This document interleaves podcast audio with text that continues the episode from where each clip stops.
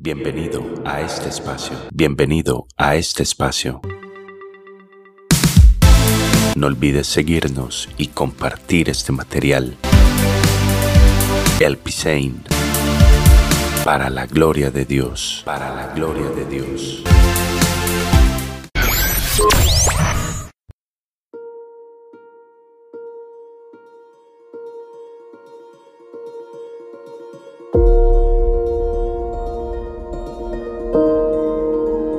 Hola, yo soy Jimmy Peláez, bienvenidos a este podcast El Pisein para la Gloria de Dios. En esta oportunidad venimos con una breve reflexión titulada Oramos para cambiar la voluntad de Dios.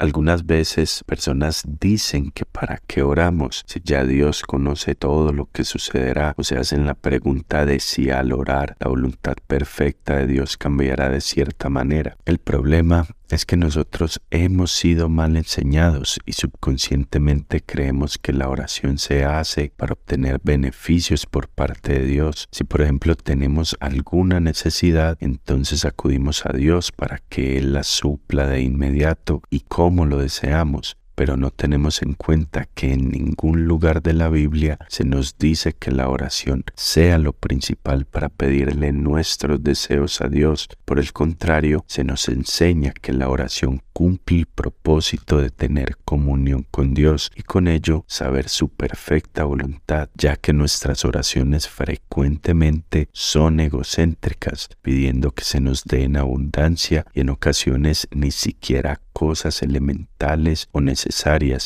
sino cosas vanas que satisfagan nuestros deseos. En Santiago 4.3, por ejemplo, dice, Pedís y no recibís porque pedís mal para gastar en vuestros deleites. Entonces vemos cómo la oración fue dada por Dios para conocer su voluntad. Un claro ejemplo lo tenemos en la oración del Padre Nuestro, enseñada por Jesús a sus discípulos cuando le dijeron que les enseñara a orar.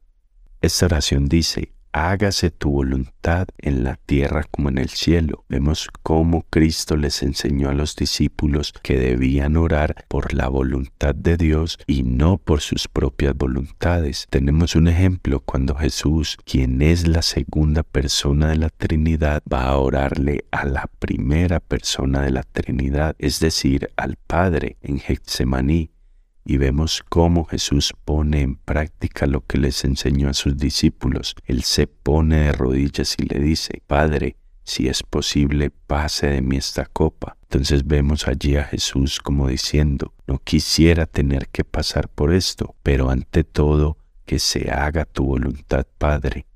Si nosotros conocemos que la voluntad de Dios es buena, agradable y perfecta, ¿para qué nos vamos a enfrascar en pedirle a Dios que cambie todo a nuestra voluntad, la cual no es perfecta ni agradable? La mayoría de veces confiemos en Él, descansemos en Él y en su perfecta voluntad. A medida que nosotros vamos cambiando nuestro entendimiento acerca de la oración y vamos comprendiendo para qué oramos a Dios, nos sentiremos menos frustrados cuando Dios no responda a alguna de ellas. Dios en ocasiones dirá que sí y en otras ocasiones dirá que no. Debemos entender la soberanía de Dios. Si lo amamos y lo respetamos como Padre, es algo lo cual debemos mejorar, no por bien de Dios, sino por nuestro bien. Tengamos presente siempre que nuestra búsqueda principal debe ser el reino de Dios y su justicia, y lo demás nos será añadido, como enseñó Jesús. Nosotros vivimos buscando la tierra para que Dios nos dé el reino de los cielos, y no es así. Dios dice, busca primeramente el reino de los cielos, y si nos conviene, Dios nos dará acá en la tierra conforme a su voluntad perfecta como añadidura. Y eso es exactamente lo que como cristianos deberíamos hacer.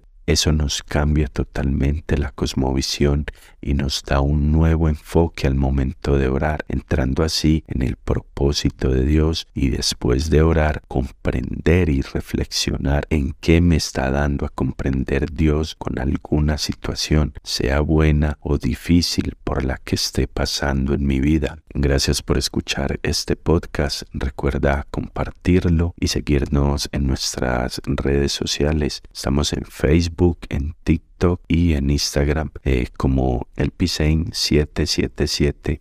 Así nos pueden encontrar en las redes.